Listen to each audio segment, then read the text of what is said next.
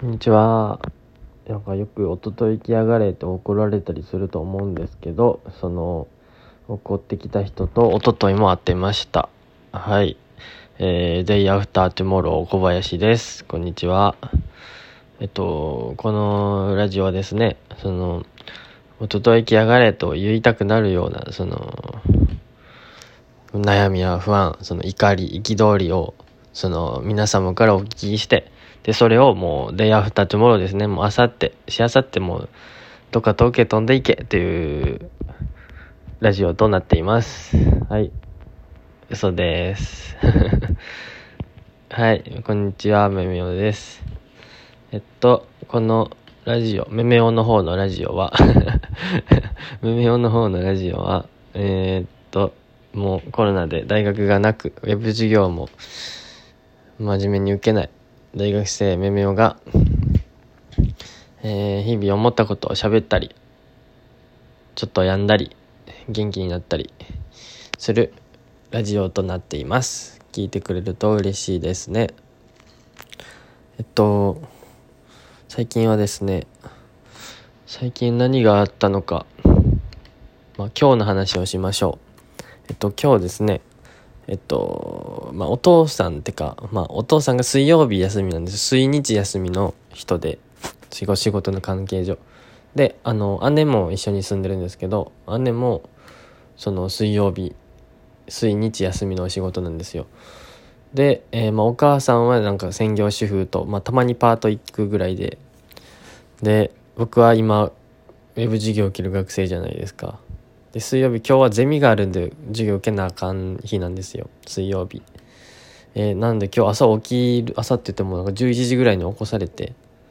でえー、なんか起きてその2階に降りたらその家族が全員出かける準備していてでどっか行くんって言ったらなんかど旅行淡路島？かどっか旅行っていうか、まあ、日帰り？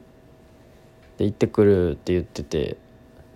で知らなかったんですよ僕家族の事情を。今日淡路島に小旅行行くなんて。しかも犬も連れて行かれました。飼ってるんですけど犬。もう犬可愛いですよね僕。犬めっちゃ好きで。なんかなんなんやろな。犬犬って可愛くないですか？でもなさでもなってめっちゃ友達みたいになっちゃった。でもあの触るとグーって言ってすぐ怒るんですけどすごい犬が好きです。で猫派じゃないんですかって聞かれると思うんですよ。誰も誰も誰も聞かないと思うんですけど、えー、猫も好きです。でも猫は接する機会があんまりなくてなんか猫カフェ行ったんですよ。一回。じゃあえこれ言言ったっけな。まあいいや。猫カフェ行ったらなんか僕の想像ではカフェがあってでカフェに猫がいっぱいおるっていう想像してたんですよ。それが猫カフェなんやなって。じゃあ全然違うくてなんか入るとなんか冷蔵庫みたいな人人ちゃんは 冷蔵庫みたいな箱が置いてあってでその中パカッて開けられてなんか好きなのお飲み物どうぞってお取りくださいって言って言われたんですよ。だからその何カフェじゃなくてあのドリンクを取ってで猫広場みたいなのが広がっててそこにそのペットボトルを持ちながら猫に寄り添っていくっていう場所で僕が行ったとこがたまたまそうなのかなか分かんないですけどそういう現場でえ猫カフェじゃなくて猫やんってめっちゃなりました。はい全然面白くない話でした、えー、っていうことがありましたね。なんかすごい雑談みたいになってるんでもう今日は雑談で過ごしましょう。えー、そうですね。そういえば今日僕朝ごはん食べてなくてすぐゼミの授業だったんで。でゼミ終わってやっとお腹すいたと思ってそのキッチンに来たんですけどなまあ食べるものがないんですよ。で僕がの何を食べようかなって思ったら机にパンが置いていてでとりあえずパンを温めて食べました。美味しかったです。メロンパン。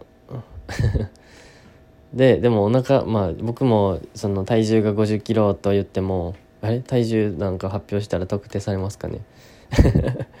まあ5 0キロ前後なんですけどえっとなんだろう。まあ小食なんですけど、まあ、パン1個じゃお腹いっぱいにならないんですよまだ。もう僕だって男なんで。でその探し回った結果炊飯器にご飯が入ってました。でえー、っと焼きそばも見つけました。カップ麺の。ちょっと何を食べようかめっちゃ迷った結果、えー、僕はえー、っとお米を食べました。全く需要がない話をするっていう。で、えー、と僕今まで人生で料理をほぼしたことがなくて、えー、一回パスタを作ったことがあるんですよ。同じような状況にあった時に。その時にもう味付け方が分からなくてパスタの。なんかクリームパスタみたいに作りたくてその牛乳入れたりしたんですけど全然味がつかなくてもう最終的には塩をめっちゃ入れてもう塩味のパスタを食べました。っていう初料理ですねそれが。で僕おにぎりを作ったことがなくておにぎりは米を握ったら終わりかって言われると違うと思うんですよ。なんて言うんやろな。なんか三角に握る握るっていうそこまでがおにぎりだと思っててでもどういう話なんだこれは。おにぎりはそう三角に握るっていうことですよ。俵には握ったことあるんですけど今まで。で今日三角に握ってみようと思ってそのおにぎりを握ったら全然おにぎりが握れなくて でも握り握りってはい。っていう難しい。三角って意外と難しいんででも手ってこう曲げると三角になるんでまあどんな物質でも曲げたら三角になるんですけどそんなスマホもうんってやったらなるかな三角。にまあ多分長州力ぐらいやったらなると思うんですけど。すいません長州力さん。敬語じゃなくて。